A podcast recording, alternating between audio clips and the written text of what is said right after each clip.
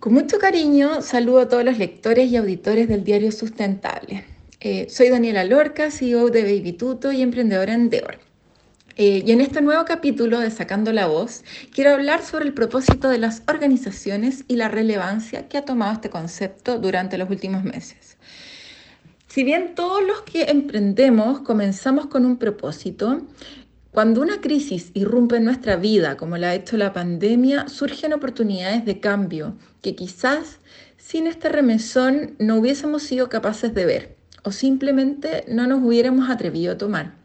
Y es que la pandemia nos ha hecho mirar con otros ojos la forma en que estamos creando organizaciones, las necesidades que tienen nuestros equipos y cómo somos vistos por nuestros clientes o stakeholders.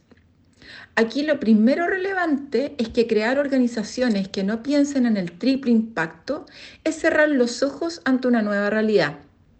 Si bien hay industrias donde este enfoque social, económico y ambiental se puede visualizar con más facilidad, todos podemos incluir dinámicas y acciones dentro de nuestros negocios que apunten no solo a tener ganancias, sino que a generar un impacto positivo en la sociedad a través de algún producto o una solución. En Babytuto desde el día 1 supimos que más que un e-commerce queríamos ser parte de la vida de los cuidadores, padres o madres, acompañándolos en cada proceso para hacerles la vida más fácil.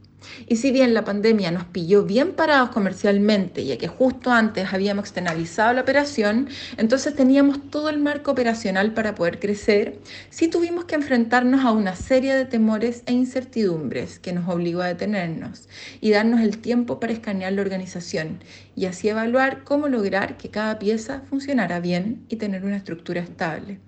Lo primero fue realizar una revisión interna y sentar las bases para construir un equipo comprometido que entienda y vea el propósito de Baby Tuto.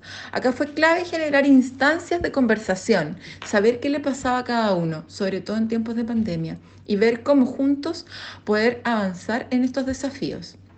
No podemos olvidarnos que las organizaciones se valen por sus talentos. Los recursos humanos son lo más importante.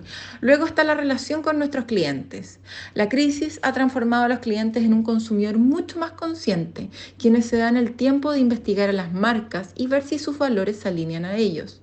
Junto a esto, han ganado exigencia a la que los emprendedores creo hemos dado una buena respuesta. Pero es y seguirá siendo un desafío mantenernos competitivos y estar al nivel que los clientes exigen.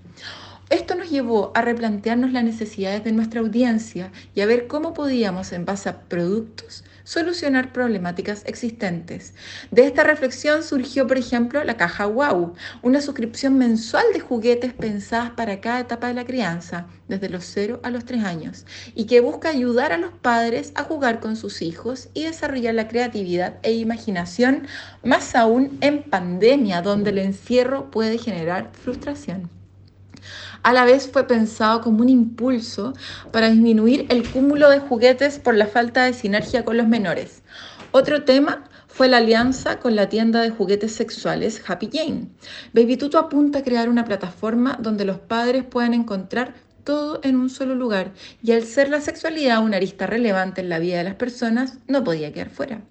La pandemia aceleró conversaciones que todos venimos teniendo hace mucho tiempo, ayudando a darle un sentido a nuestros negocios que sirva de hoja de ruta para sostenernos en el tiempo y lo que es muy relevante para crecer.